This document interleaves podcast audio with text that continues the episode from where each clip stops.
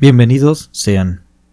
Mi nombre es Grillo Villegas y estaré con mucho gusto el día de hoy con ustedes narrándoles este súper interesante relato que nos llegó vía email a nuestro correo electrónico la orilla del miedo gmail.com. Allí puedes enviarnos tu relato si así lo deseas y compartirlo con el resto de la comunidad. Este episodio es muy especial para mí ya que nos lo envió una persona que es muy cercana al canal, que siempre está en constante apoyo hacia este proyecto. Espero que todos ustedes se encuentren muy bien, espero disfruten de la nueva imagen que tenemos para ustedes en los primeros minutos de nuestras historias, y este relato nos traerá de nuevo el análisis de los comportamientos humanos. Este lado del terror es horrible, es el peor para mí. A mí me encanta ver películas de terror ¿eh? y mi esposa me dice a veces me dice no quiero ver películas de fantasmas ni de tus demonios, me dan miedo. Y luego ella pone alguna película y a veces empiezan diciendo basada en hechos reales y resulta ser una película que trata sobre algún crimen cometido. Lo investigo y es peor que la película. En tono de broma le digo a mí me da más miedo tus películas de seres humanos. Pero el tono de broma lo uso para relajar un tema que es muy importante, porque es verdad. Te invito hoy a dejar de lado tu rutina diaria por algún tiempo, lo que dure esta historia, no sé cuánto va a durar, a que te sientes aquí junto a mí, junto a nosotros, a relajar tu mente y escuchar un relato que además es interesante. Escuchemos juntos los sonidos de La orilla, del, miedo. del miedo. Buenas tardes. Quiero contarles esta historia. Espero les guste. Pedí que fuera totalmente anónima, porque aun quizás sea difícil de creer, lo que les voy a narrar es totalmente verídico, y ni yo ni los demás involucrados queremos que sea revelada nuestra identidad. En aquel año en que esto ocurrió, Fernanda y yo tendríamos alrededor de 17 años, Abigail 19 si no me equivoco, y nuestro amigo José andaba también por las mismas edades. Éramos unos chicos normales, tranquilos, y habíamos planeado salir juntos de vacaciones.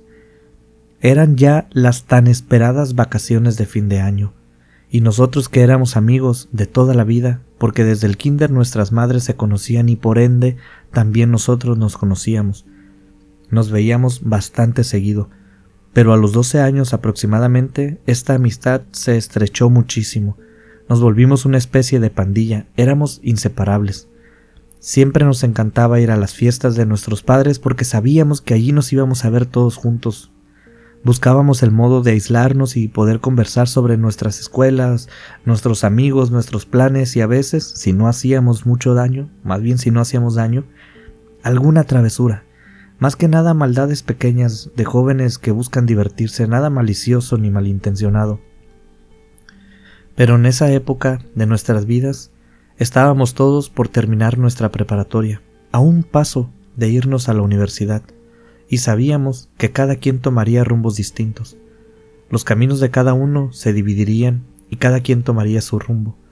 Esto nos puso en un estado anímico confuso, porque obviamente que nos daba felicidad, pero a la vez también nos traía tristeza.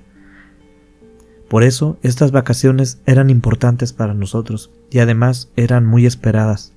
Las planeamos con antelación y con mucho cuidado. Sabíamos que probablemente serían las últimas vacaciones donde todos estaríamos presentes como esta pandilla. En las fechas de fin de año, acá en donde yo vivo, hace muchísimo frío y generalmente había lluvia. Este año no pronosticaba ser diferente, pero eso no cambiaría nuestros planes ni nuestro entusiasmo. Estábamos más que decididos a pasarla bien. Teníamos varias opciones para viajar, pero decidimos que un paseo por la naturaleza sería lo ideal para nosotros, además de que nos daba la opción de hacer lo que siempre nos ha gustado, estar de manera aislada. Siempre nos ha gustado andar así, solo nosotros y nadie de fuera metiéndose. Esto no sería posible en un viaje a alguna ciudad porque siempre hay gente en los alrededores, quizás un mesero, alguien que va caminando, influencias externas, es por eso que elegimos hacer senderismo en una de las montañas locales que teníamos cerca de nuestra ciudad, además de que era mucho más económico. Eso también influyó mucho. El caso es que mi padre tenía una camioneta grande, todo terreno, que nos podía prestar y era perfecta. Cabíamos todos, cabíamos muy bien nuestro equipaje y en caso de que el terreno se pusiera quisquilloso, con las características de aquella camioneta no deberíamos tener problema. Rentamos una cabaña, nos había gustado mucho desde que vimos el anuncio y además el vendedor había sido sumamente amable, nos la vendió. Estábamos decididos a que ni el tiempo ni el frío nos iba a desviar de nuestra aventura y de nuestro viaje de despedida. Acordamos vernos todos en mi casa para montarnos en la camioneta. José sería el encargado de conducir cuando él llegó yo ya había montado mi equipaje, José fue el primero en llegar y también ayudó a acomodar las cosas de los demás cuando llegaron. En el asiento de enfrente se fue José y Fernanda, Abigail y una servidora. Nos fuimos en la parte trasera. Les diré la verdad, a mí me marean mucho los viajes en automóvil, así que decidí irme atrás para, si me era posible, dormirme en el camino y que me despertaran cuando ya hubiéramos llegado. Así no sufriría del viaje. Me tomé mis pastillas para el mareo que también dan un poco de sueño, pero no me fue posible dormir, no sé por qué. De hecho iba cabeceando, medio dormida, medio despierta.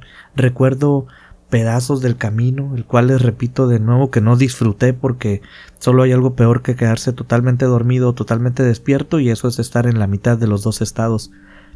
Pero tengo flachazos de este recorrido que duró alrededor de una hora desde mi casa hasta el parque a donde nos dirigíamos. Por ejemplo, recuerdo que Abigail en algún punto del camino quiso manejar, pero José no la dejó. Mi padre había sido muy enfático con José sobre su camioneta. Le dijo si algo le pasa, el que mataré es a ti, sin importar lo que haya sucedido. A veces que despertaba estaban hablando sobre matemáticas y a veces sobre otras materias, pero hubo una visión que llamó mucho mi atención, algo que recuerdo claramente y que hubiera deseado haber contado a los demás apenas llegar a la cabaña. Pero cuando vi aquello y en el estado en que me encontraba, pensé que quizás lo había soñado porque estaba medio dormida y medio despierta. No era de noche aún, pero ya se sentía un poquito la oscuridad a esa hora, y a la orilla del camino, por un sendero más bajo, alcancé a ver una fila de luces. Parecían ir en fila india. Agudicé mi vista, pero no podía ver mucho más, a pesar de que pegué mi cara al cristal, parecía como si fueran veladoras, no lo sé, era un caminito de luces, una línea, aunque también la conversación que estaba escuchando dentro del carro ganó mi atención, porque por algún motivo me daba la impresión, por la manera en que se hablaban, que José y Abigail se estaban llevando mejor de lo que comúnmente lo hacían. Para resumirlo parecía que fueran una pareja. Eso me ponía de muy buen humor muy feliz por ellos. A pesar de que no nos habían dicho nada, probablemente nos lo estaban ocultando y en este viaje nos lo dirían. Eso ocupó mi mente e hizo un lado el pensamiento de aquellas luces o velas que veía por el camino. Eso, y sin dejar el lado el hecho de sentirme segura yendo entre amigos, me hicieron que no me preocupara por nada. Cuando llegamos al parque, en la entrada nos preguntaron nuestros nombres, número de reservación, en fin, toda la burocracia para poder entregarnos las llaves de la cabaña que habíamos rentado. Nos dieron una serie de reglas, la mayoría eran obviedades, pero supongo que su trabajo era repetirlas y dejarlas claras. Cosas como no ser descuidado con el medio ambiente, las fogatas, no dejar basura en la noche, atraíamos animales, debíamos sacarla por la mañana y ponerla en su lugar, y los trabajadores la pasarían a recoger. También nos pidieron que no interactuáramos con animales salvajes, pero hubo dos cosas que nos dijeron que la verdad mm, no entendí muy bien de primer momento. La primera, que no saliéramos de la cabaña después de las diez de la noche, ni al porche, ni afuerita, ni afuerota, ni nada. Después de las diez de la noche, la instrucción tajante era resguardarse. Supuse yo, después de pensarlo un poco, que habría osos o animales salvajes grandes que no podríamos ver en la noche. No estaba segura, pero esa instrucción me hizo sentir confusión al respecto. Al igual que la que nos dijeron sobre personas que no parecieran turistas. Nos dijeron que si veíamos a alguien que no pareciera un turista, esa fue la palabra que usó, que no pareciera un turista, un campista, un senderista, no la siguiéramos por nada del mundo. No sé por qué nosotros habríamos de seguir a otra persona, se nos hizo muy extraño a todos, pero de igual modo la dimos por bien recibida, entendida y era una regla más, hay que cumplirla. Inmediatamente vino a mi mente la fila de luces aquellas Quise decir algo, pero temí que me tacharan de esquizofrénica y empezamos a bromear con que quizás había habido algún asesinato o secuestro en esta zona y simplemente ese había sido el modus operandi. Le pides a alguien que los acompañe, los siguen, los retiras por alguna emergencia o con cualquier pretexto y así se la llevan de donde se supone que debe estar. Empezamos a teorizar cosas muy locas, pero básicamente estábamos bromeando. Y por supuesto que no lo tomamos en serio. Éramos un grupo de jóvenes queriendo pasarla bien. Nada iba a interponerse. Estábamos muy relajados y confiados. Nadie quería arruinar el momento con miedos o teorías que nos fueran a arruinar el viaje. Nadie. La llegada a la cabaña fue como de película, era una cabaña muy hermosa que se fue revelando poco a poco de entre los árboles mientras nos acercábamos por el camino Tenía unos escalones en la entrada con dos estatuas, una de un oso de un lado y otra igual por el otro lado. De las manos de los osos colgaban unas lámparas. Impresionante la hermosura que se veía, que por la hora ya empezaba a verse muy bonita. Era de estas lámparas que se encienden solas cuando la luz del sol empieza a ocultarse. La madera estaba pintada con alguna pintura de color rojo que dejaba ver aún la hermosa veta de madera con la que estaba hecha. Entramos y lo primero que vemos es un espacio súper reconfortante. Una mesa al centro, sillones a los costados, una chimenea en la pared y encima de la mesa una canasta de bienvenida con aguas, bebidas, chocolate en polvo, leche, palomitas de microondas, todo fue genial. Dimos brincos de alegría y nos abrazamos, recuerdo que nos emocionamos mucho con ese primer escenario. Era tal cual la queríamos. Luego fuimos a bajar nuestras cosas de la camioneta. José encendió la chimenea y conforme íbamos terminando de bajar cada quien con sus maletas, nos íbamos sentando en la sala. Abigail hizo chocolate caliente en la estufa y el aroma invadió toda la cabaña. La plática, el olor, el chocolatito, el calor de la chimenea, todo estaba muy ameno y nos pusimos a platicar sin voltear a ver siquiera la hora. Fue Abigail la que de repente dio un grito ahogado de sorpresa y señaló el reloj que estaba colgado en la pared. No nos habíamos dado cuenta, pero el tiempo había pasado rapidísimo. Había dos habitaciones, pero ni las tomamos en cuenta. Nos acomodamos todos en un lugar de la sala para dormir todos juntos y poder aprovechar el calor de la chimenea. No sé cuánto pasó, en tiempo me refiero, pero intuyo que debieran haber pasado solo algunas horas desde que nos dormimos, hasta que yo abrí mis ojos en la noche.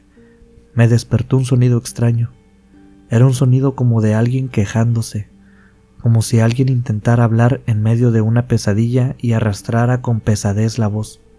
Abrí mis ojos lentamente porque sentía los párpados muy pesados. No pude gritar ni moverme a pesar de ver lo que estaba viendo frente a mí.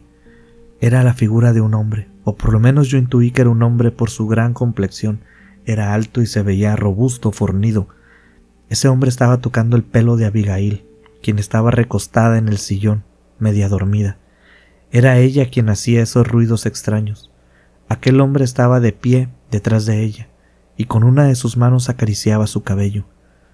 Con la tenue luz que salía de la chimenea, pude ver que tenía una especie de sotana o toga, no usaba ropa normal, no se le podía ver bien su rostro.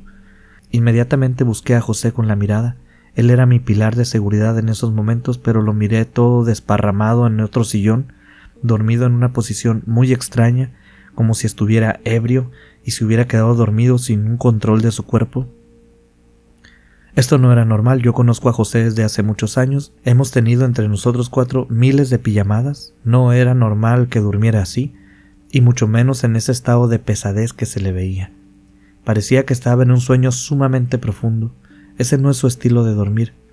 Él, de hecho, tiene un sueño muy ligero, no coincidía con lo que estaba viendo en esos momentos. Nosotros ni siquiera tomamos. No nos gusta perder el control de nosotros mismos y además hemos visto cómo algunas personas se avergüenzan de sí mismos al día siguiente por las cosas que dicen o hacen mientras embriagan. Es por esto que nosotros nunca bebemos. Esa figura retiró la mano del cabello de Abigail y caminó por la sala, en medio de nosotros, y al pasar frente a Fernanda también le acarició el pelo al igual que lo hizo con Abigail. Se me revolvió el estómago, no sé por qué pero me dio mucho asco ver aquello. Quería abrir mis ojos bien, moverme, gritar y alertar a todos mis amigos, pero no podía, algo estaba frenándome.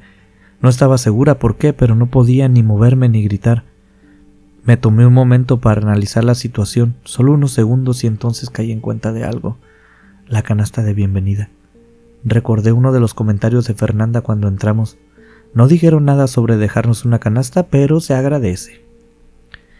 Entendí entonces que esa canasta era una carnada, un señuelo, y nosotros fuimos directo a ella. Tenía agua, leche, inclusive el chocolate en polvo. Había muchas cosas con las que nos pudieron haber drogado y todos consumimos algo de ella. Chocolate, palomitas, agua, cada uno de nosotros tomamos algo. Quizás tenía algún somnífero, una droga, no lo sé. Pero esa, para mí, era la única explicación que en esos pocos segundos me vino a la mente. Esa canasta estaba preparada como un cebo, y nosotros fuimos directo a ella. Ahora éramos víctimas de alguien que planeó esto muy elaboradamente. Mientras pensaba en todo esto, intentaba mover alguna parte de mi cuerpo, los brazos, las piernas, las manos, lo que fuera, intentaba hablar pero no podía, solo mis ojos respondían a medias cuando intentaba abrirlos, y no sé por qué, pero de repente pude mover uno de los dedos de mis pies, Sentí una gran victoria en mi mente. Pensé que quizás podía cambiar el rumbo de esto que estaba pasándonos en estos momentos a mí y a mis amigos. Sin embargo, como si quien nos hubiera tendido esta trampa estuviera consciente de mi triunfo, sentí un movimiento. Sentí cómo me levantaron de donde estaba acostada y poco a poco iba entendiendo lo que sucedía. Me di cuenta que mi estómago estaba en el hombro de una persona, me llevaban cargada, Empecé a sentir ese bamboleo. Miré a mi alrededor y Abigail también estaba siendo transportada del mismo modo. Sentí que quería llorar y gritar, pero no salió nada de mi cuerpo. Fue una sensación horrible. El pánico empezó a apoderarse de mí. Sentía toda esta angustia en mi interior, pero mi diafragma parecía que estuviera obstruido. No podía llorar ni hacer ningún movimiento.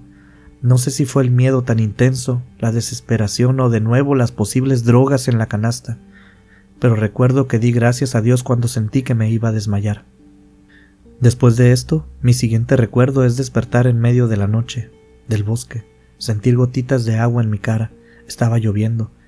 Quise enfocar mi vista en la oscuridad, buscando a alguno de mis amigos, y entonces sentí cómo brotaron de mis ojos las primeras lágrimas. Me estaban ardiendo los ojos y no tenía mis manos libres para poder limpiarlos. La desesperación y el terror se apoderaron de nuevo de mí al darme cuenta que habíamos sido raptados, secuestrados. No sabía quiénes eran ni qué querían hacer con nosotros. Miles de ideas pasaban por mi mente y ninguna fue agradable. Empecé a llorar y sentí como ahora podía moverme un poco más.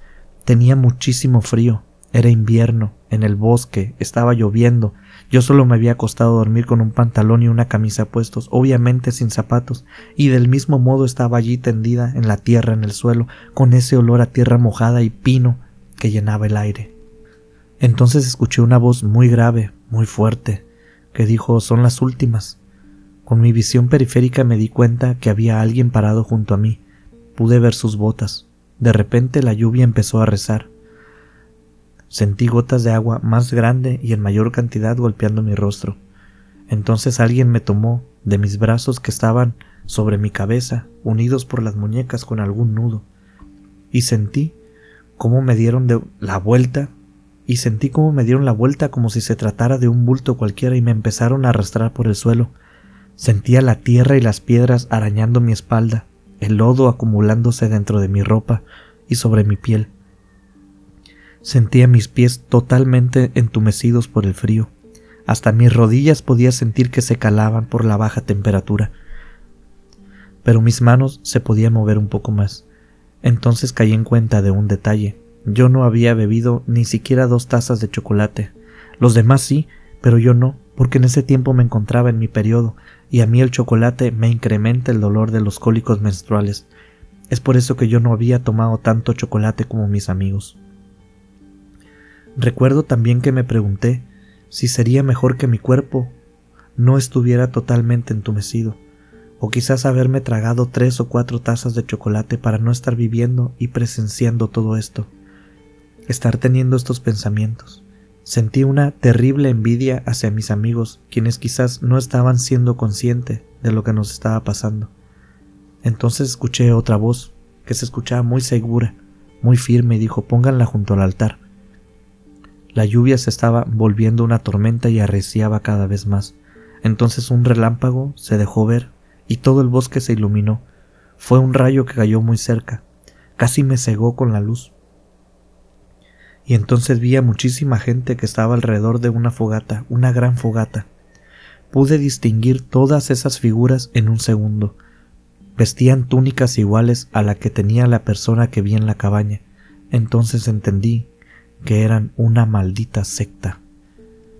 Acá por donde yo vivo son comunes y hay muchísimas historias sobre ellas. Nada confirmado, solo cosas que se dicen de boca en boca. Jamás pensé que yo me podía ver involucrada en una de esas historias. Levanté un poco mi cabeza para ver qué más podía obtener de información. Sentí un horror en mi pecho, después asco de nuevo de sentir que estábamos siendo ultrajados, violentados, como si de nada nos tratásemos, y ese sentimiento abrió paso a una especie de coraje. Empecé a mirar a los alrededores y pude ver a alguien bailando alrededor de la fogata, y rápidamente perdí la valentía de nuevo, porque un golpe en mi cabeza me dejó sin conocimiento. Cuando volví a despertar lo hice por un calor, un calor muy fuerte. Me habían acercado a la hoguera, estaba muy cerca de la fogata, y casi me ardía la piel por la cercanía al fuego. Aún la lluvia estaba fuerte y sentía en mi boca también una especie de sabor metálico como de sangre. Lo último que muere en un ser humano es la esperanza, es sabido por todos. Empecé a intentar moverme, pero recordé la última vez y me giré para ver si había alguien cerca a mi alrededor, pero esta vez no vi a nadie de pie. Pero sí pude notar que yo estaba amarrada de espaldas junto a alguien más. No sé quién era, pero había alguien más a mis espaldas amarrado junto a mí. Procedí a moverme. Era muy rara la sensación porque por un lado podía sentir el calor de la fogata y por otro lado sentía el frío calando hasta los huesos. Recordé entonces no sé por qué el Salmo 91. Tú que habitas al amparo del Altísimo y resides a la sombra del Omnipotente, dile al Señor, mi amparo, mi refugio, mi Dios, en quien yo pongo mi confianza. Él te librará del lazo del cazador y del azote de la desgracia. Así continué rezando en voz muy bajita y moviendo mis pies y manos, retorciendo mi cuerpo, intentando que quien estuviera conmigo se moviera o que yo me desatara de los nudos que me tenían presa. Las personas estaban del otro lado de la hoguera, solo nos habían acercado allí y nos habían dejado, pero nuestros secuestradores estaban lejos de nosotros en estos momentos y nos encontrábamos sin vigilancia, por lo que yo continué por un tiempo más luchando por zafarme de mis ataduras, pero no me había sido posible. Entonces algo llamó mi atención. Escuché un grito aterrador, un grito que aún escucho en mis pesadillas. Era el quejido de alguien que está sufriendo un dolor inconmensurable. Entonces llegó hasta mí un olor horrendo, olor que acompaña al grito en mis pesadillas, el olor como de carne echada a perder mezclada con pólvora. Dejé de moverme un poco, haciéndome a la idea de que un final horrible me esperaba pero las ganas de salir adelante y la esperanza siguieron superando ese destino que parecía infranqueable. Abrí mis ojos un poco y pude ver un cuerpo colgado de un árbol, de un árbol que estaba muy cerca. Intenté enfocar mi vista para ver de quién se trataba, pero no logré distinguir si conocía o no a esa persona. Un dolor a un costado mío se intensificó, no sé por qué de repente supongo que me habían golpeado o me habían herido mientras me arrastraron, no lo sé pero de repente sentí ese dolor a la altura de una de mis costillas. Intenté seguir moviéndome, soportando el dolor de mi costado, mirando de vez en cuando el cuerpo colgado del árbol, intentando no rendirme, viviendo todo esto cuando un estruendo fuertísimo lastimó mis oídos. Un sonido que claramente reconocí como el disparo de un arma de fuego de alto calibre. Alguien pasó por un lado mío como gateando, iba desesperado, casi arrastrándose por el suelo, Cayó muy cerca de mí y pude ver su cara. Era una señora mayor. Me miró y con su mano tapó su boca mientras hacía un sonido gutural e intentaba detener la sangre que salía de su boca. Entonces vi los pies de alguien que traía puestas unas botas de plástico, botas para la lluvia. Simplemente se acercó y le disparó a quemarropa a aquella señora mayor. Vi toda la escena justo a mi lado frente a mí y pensé, ¿así no más nos van a matar? Me volví a sentir horrorizada. La persona de botas de plástico se agachó junto a mí poniendo una rodilla sobre el suelo y con una voz femenina muy firme me preguntó ¿Puedes correr? Yo asentí rápidamente con mi cabeza. Otros disparos se escucharon un poco más lejos. Pude ver una placa de policía en el cinturón de la mujer. Tenía tres letras en aquella placa. Ella puso su mano sobre mi hombro y con una voz increíblemente calmada para lo que estábamos viviendo me dijo Vamos a hacer un poco de ruido. Cuando te dé la señal, corre en esa dirección. y señaló con su dedo un rumbo. Me dijo Sigue un sendero que te encontrarás y verás unas camionetas todoterreno. Llega hasta ellas y estarás a salvo. Alguno de nosotros debe salir bien de esto. Espero que tú seas una de ellos. Me quedé un poco atontada sin saber exactamente lo que sucedía Miré a la mujer mayor a un costado mío. Tendida muerta en el suelo le pude ver su rostro y miré que tenía una cadena colgada de su cuello, una cadena con un dije y una figura extraña. La mujer de las botas de plástico se levantó y puso un rifle en su hombro. Después acercó su cara. Pasaron unos pocos segundos y oí de nuevo el gran disparo que salió del rifle de esta mujer. Vi su cara iluminada por unos segundos por la explosión del arma y entonces me volteó a ver y en tono serio de nuevo me dijo Corre y no te detengas por nada ni nadie. Me puse de pie torpemente, me di cuenta que quizás no lograría correr, me iba tropezando y apenas daba unos pasos, no estaba segura de poder correr como le había asegurado aquella mujer. Rogué al cielo porque me diera fuerzas y seguí adelante como pude.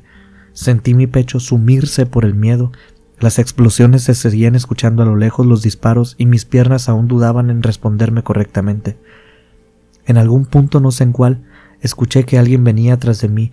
Llena de miedo miré hacia atrás temiendo que algún encapuchado me viniera siguiendo. Al voltear, por fin pude ver un poco de luz al final del camino. Por fin sentí que algo podría ir mejorando. Vi una cara conocida, era José. Pasó junto a mí y me tomó de la mano. Sentí como él Tuvo que ir más lentamente porque se podía mover mejor que yo, pero alentó su paso para poder ir conmigo. Nos movimos hacia un claro donde vimos las camionetas que me había descrito la mujer, y yo supongo que José tenía las mismas instrucciones porque los dos nos dirigimos al mismo punto sin dudar. Reconocimos los vehículos como vehículos oficiales, las puertas estaban abiertas y nos metimos sin dudarlo un segundo. Me abracé de José y lloré desconsoladamente. No sé cuándo, pero Fernanda estaba allí con nosotros en la camioneta, no sé cuándo subió, pero no estaba ella cuando nosotros lo hicimos, así que supongo que lo hizo justo después que nosotros subiéramos. No me di cuenta. Cuando abracé a José, supongo que me sentí segura y no puse más atención a lo que sucedía a mi alrededor. Entonces Fernanda preguntó y todos nos quedamos viendo entre nosotros. ¿Dónde está Abigail?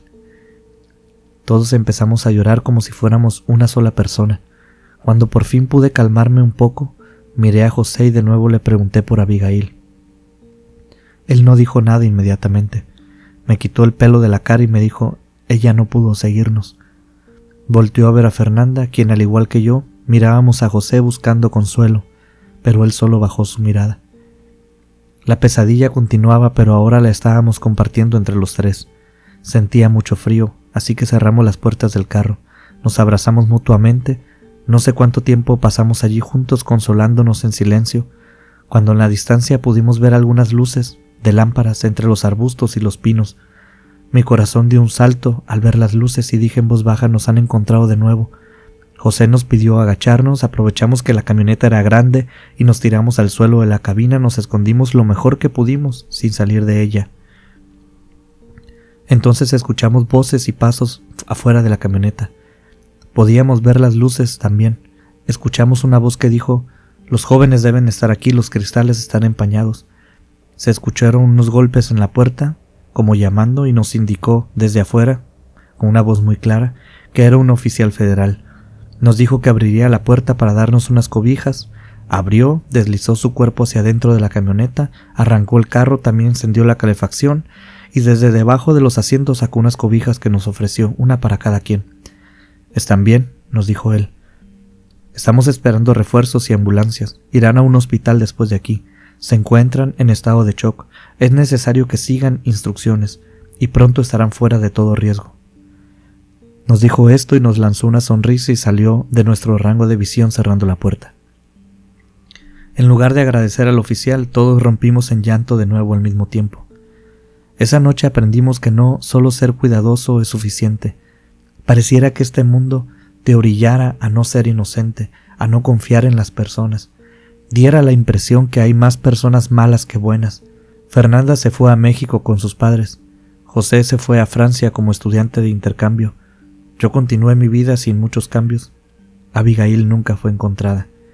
Me gradué a los años y aún envío fotos a mis amigos. Extraño mucho a toda la pandilla, pero a Abigail especialmente. Siempre esperé que fuera encontrada, pero parece que hasta la fecha no ha sido posible aunque siempre mantengo la esperanza viva de que así sea. En los noticieros, la versión fue campistas perdidos fueron rescatados. No sé si lo hicieron para no alarmar a la población y que no iniciara una cacería de brujas, o desconozco cuál es la razón para ocultar este tema, no me importa. Yo saldré en pocos meses como miembro de las Fuerzas Especiales del Ejército. Al día de hoy mantengo contacto con el oficial que nos brindó las cobijas. De vez en cuando viene a mi casa y me trae flores. Él me contó que la mujer federal de las botas de plástico se retiró después de nuestro rescate y de dar su versión de los hechos. Y esa es, amigos míos, la historia de la tormenta más terrible de mi vida. De mi vida. Muchas gracias por llegar hasta el final de este video. Quiero agradecerte de manera muy especial por brindarnos tu apoyo escuchando la historia. Platícame. ¿Qué te ha parecido? Interesante y delicada me parece a mí, muy importante. Permítanme pasar a enviar unos saludos para Celina Moraes, Lina Araque, Fabi Jiménez y Casey Dalton, quienes nos escuchan en California. No se pierden ni uno solo de nuestros episodios, al igual que María Elena Castro en Puebla y Jenny Esteves en Ciudad de México. Aurora Santana, ella nos escribe desde Aguascalientes. Kiri Ellison desde Nueva York hasta Panamá un abrazo muy especial para nuestra amiga Luzmina Jalil, José Alonso Perusquilla y Elber Pacheco, Elena Esquivel, David Beltrán, Pedro Cortés Pérez. Todos ellos son solo algunas de las personas que al igual que tú nos apoyan nuestro canal semana por semana. Esperamos que lo hagas tú también. Si te ha gustado el contenido, suscríbete para no perderte ningún relato, para que a tu teléfono te llegue una notificación cada vez que subamos un video. Y si no te ha convencido del todo, danos otra oportunidad, date la vuelta por nuestro canal. Estamos seguros que habrá un relato, mínimamente uno, que sea de tu agrado. Y si así es, regálanos tu suscripción. Mi nombre es Grillo Villegas y quiero invitarte dentro de una semana más a escuchar los sonidos de la orilla del, miedo.